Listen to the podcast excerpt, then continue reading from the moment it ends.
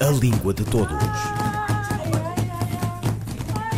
Um programa de José Manuel Matias e José Mário Costa, realizado pela Universidade Autónoma de Lisboa. A Língua de Todos.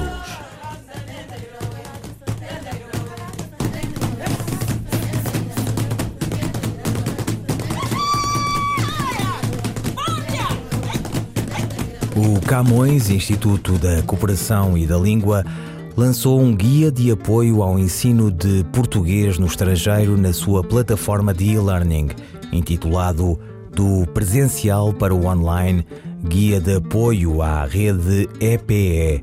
O guia tem como primeiros destinatários os professores do ensino do português no estrangeiro, estando também disponível para docentes em geral fornecendo um apoio à adaptação para a modalidade de ensino online em que primordialmente se desenvolve. Uma conversa com Adelina Moura, colaboradora do Plano Nacional de Leitura 2027 e tutora da formação contínua de professores do Instituto Camões, sobre este curso que assume maior importância numa altura de pandemia. Adelina Moura. Sim, eh, exatamente. Foi eh, o pedido que o Camões me fez quando começamos a, entrar nesta situação de, de, isolamento social e, portanto, as escolas fecharam. Uh, os professores e os alunos tiveram que arranjar maneira de continuar a educação mas agora uh, um, à distância, portanto, através do ensino chamado remoto de emergência, como tem vindo a ser chamado. E, portanto, uh, o Camões estava muito interessado em proporcionar aos, aos professores que ensinam português no estrangeiro, em todos os continentes, e, e é isso que eu vejo aqui no, no curso eh, que vem gente de todo lado, é verdade. E, portanto, fizemos assim o curso uh, quase uh, em tempo recorde para poder proporcionar àqueles professores que não tinham ainda tido possibilidade de ter formação nas ferramentas digitais e, e, e perceber um pouco uh, o conceito do que é ensinar e aprender online, não é? portanto, foi, foi mesmo um, um curso de emergência e foi feito em, em muito pouco tempo, eh, mas também o curso não é, não é longo, eh, é um curso para seis horas, é um pouco mais, mas pronto, está como uma, uma ação de formação de curta duração de seis horas. E como é que decorreu o curso? Ora bem, depois de ter uh, pensado no curso e de o desenhar uh, com a ajuda do, do Camões na, na, plataforma Moodle, portanto, eu deram-me algum tempo para, para fazer o pensar no curso e desenhá-lo e, e, e apresentá-lo. E depois foi uh, logo na semana seguinte foi posto online e foi dado a conhecer aos colaboradores de, do Camões, não é? Aos professores que lecionam uh, português uh, no, no, estrangeiro, ou seja, os leitores de português nas universidades, seja os professores uh, que trabalham no ensino básico e secundário no mundo inteiro. nós Neste momento temos 644 participantes no curso e já temos mais de 150 certificados passados. Eh, portanto, eh, o curso tinha então seis horas, foi pensado para esse tempo, mas se for mais aprofundado, claro que se gasta muito mais do que as seis horas. no final do, do curso, os professores podiam requerer uma certificação eh, das horas, das seis horas, eh, apresentando um cenário de aprendizagem com eh, as ferramentas e as metodologias que, que foram apresentadas. Por isso, a divulgação esteve a cargo do, do Camões, que enviou para os professores. E é engraçado que todos os dias aparecem novos participantes, e isto já já foi lançado em março, estamos em junho, uh, e é interessante isso, uh, sempre novos participantes no, no, curso. Quais são os conteúdos do curso? Ora bem, então, o curso está um, dividido em três módulos. O primeiro módulo tem, tem a ver com as implicações didáticas da passagem do presencial para o online. e neste módulo temos subtópicos. portanto, aliás, todos os módulos depois têm subtópicos. Então, neste primeiro módulo que tem esse, esse tema, implicações didáticas, depois tem uma apresentação sobre o ensino online e a aprendizagem interativa, com, com sugestões do que os professores podem fazer com os seus alunos. Um, tem também depois outro tópico que é implicações uh, didáticas de, dessa passagem uh, e apresentamos também aqui alguns materiais que os professores podem uh, usar. apresentamos aqui um, um, um manual de aplicações para dispositivos móveis tanto para professores como para formadores e professores bibliotecários. Eu tive, fui uma das uh, autoras deste, deste manual. Depois temos outra parte que tem a ver com as metodologias emergentes, eh, ou chamadas metodologias ativas, portanto, apresentamos aqui algumas uh, dessas metodologias, a aprendizagem baseada em problemas e baseada, ou projetos, a aprendizagem cooperativa, a gamificação, a aprendizagem invertida.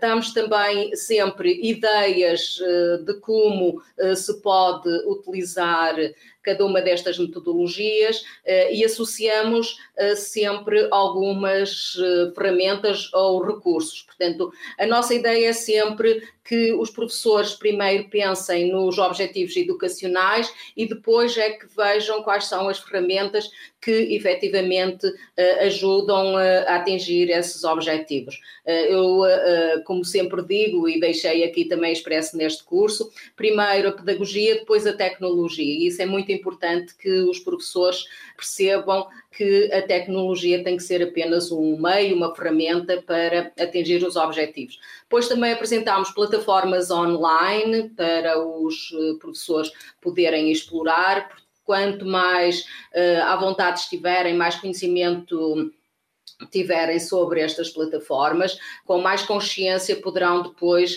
uh, escolhê-las e, e usá-las. Uh, damos também algumas dicas uh, como é ensinar uh, à distância. Criei um póster onde coloco algumas ideias, o que fazer relativamente ao contacto com, com os alunos, à utilização das plataformas, ao contacto também com a família, à colaboração com, com os, os, professores da, da escola e, e, e outros colaboradores.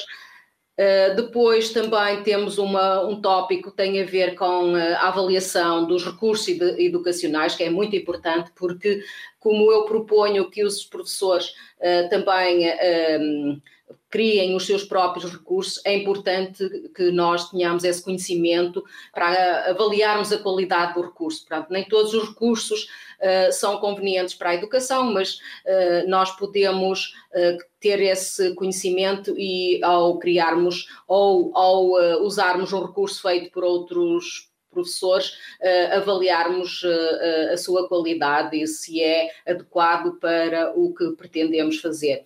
E depois apresentamos também sempre uma bibliografia uh, geral e em cada tópico apresentamos sempre mais textos que eu ponho ou aprofundar ou saber mais que ajudam a completar a informação que damos. Depois, o segundo módulo tem a ver com uh, o síncrono e o, e o assíncrono.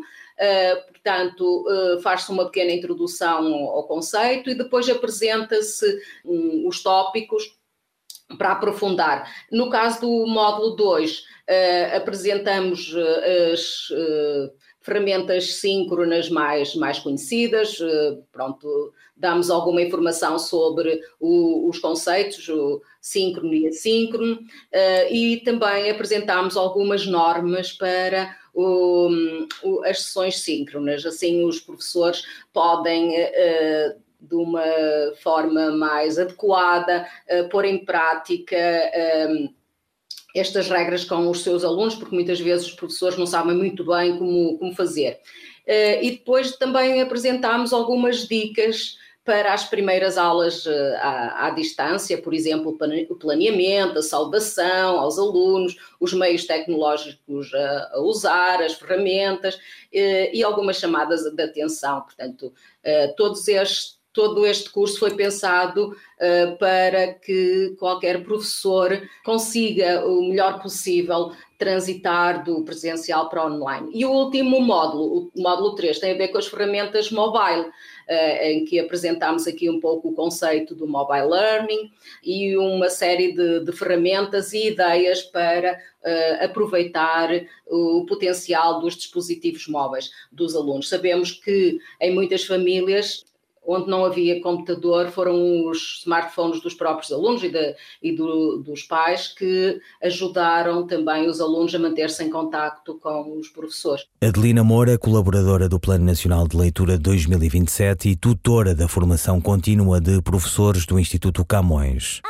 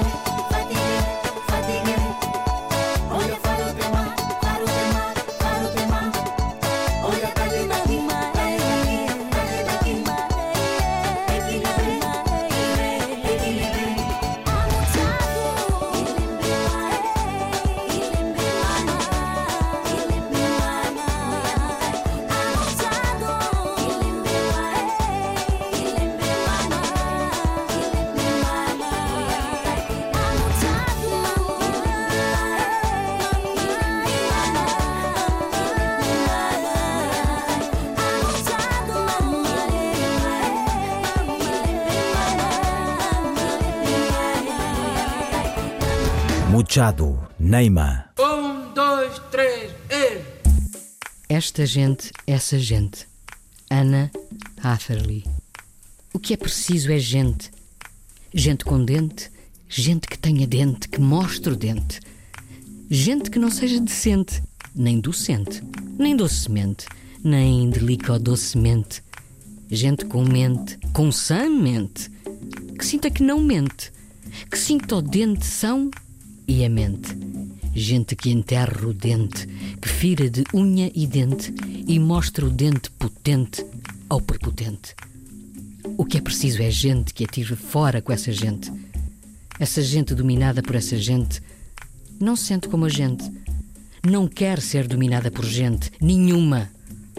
A gente só é dominada por essa gente quando não sabe que é gente. Anna Atherley, em Um Calculador de Improbabilidades, pela voz da atriz Maria Henrique. A autora de Tissanas, nome cimeiro da poesia experimental portuguesa, nasceu no Porto em 1929. Cedo deixou a poesia concreta para uma mais ampla e multimoda transfiguração. A nossa tarefa é entender o mundo. Escreveu em Fibrilações, diziam os antigos, já sabiam que o jogo somos nós. The Toys Are Us. De um catálogo editado pela Fundação de Serralves em sua homenagem, 1959, Anna Atterley publicou o primeiro poema concreto em Portugal, Poeta Arcaceta. Porém, a artista desde cedo se demarcou do programa concretista, preferindo a liberdade de experimentar a escrita, tanto na sua expressão visual como semântica, sendo pioneira do experimentalismo nos anos de 1960. Esta atitude, que a afasta dos movimentos artísticos da época, é reflexo de uma irreverência em relação ao panorama artístico nacional e internacional, ao mesmo tempo que mostra uma instituição muito apurada e um pensamento singular sobre o ato da escrita. Aliás, tema principal da sua obra. A escrita, as palavras, a poesia que se desdobram em múltiplas dimensões, seja em textos teóricos, poemas, desenhos ou pinturas. Esta continuidade entre o trabalho criativo e a investigação científica denota não apenas um percurso consistente, mas é também a evidência do encontro da artista com os laços familiares da modernidade e da tradição que procura reaver para corroborar o seu pensamento sobre o ato criador. Nas suas pesquisas espeleológicas às profundezas da escrita, Atterley descobre a gratuitidade da mão que se dá plenamente ao gesto da inscrição com uma inteligência própria e o jogo enquanto procedimento de diversão isto é, que promove o desvio do utilitarismo em favor de uma ação desvinculada e rebelde. Imagem disso são as suas escritas ilegíveis que apontam para o texto que rapidamente se desfigura e reconfigura em formas visuais. Anna Atterley morre em Lisboa em 2015. Ouviram Língua de Todos as despedidas de José Manuel Matias José Mário Costa, Luís Carlos Patraquim, Miguel Roque Dias e Miguel Vanderkellen. A língua de todos. Um programa de José Manuel Matias e José Mário Costa, realizado pela Universidade Autónoma de Lisboa. A língua de todos.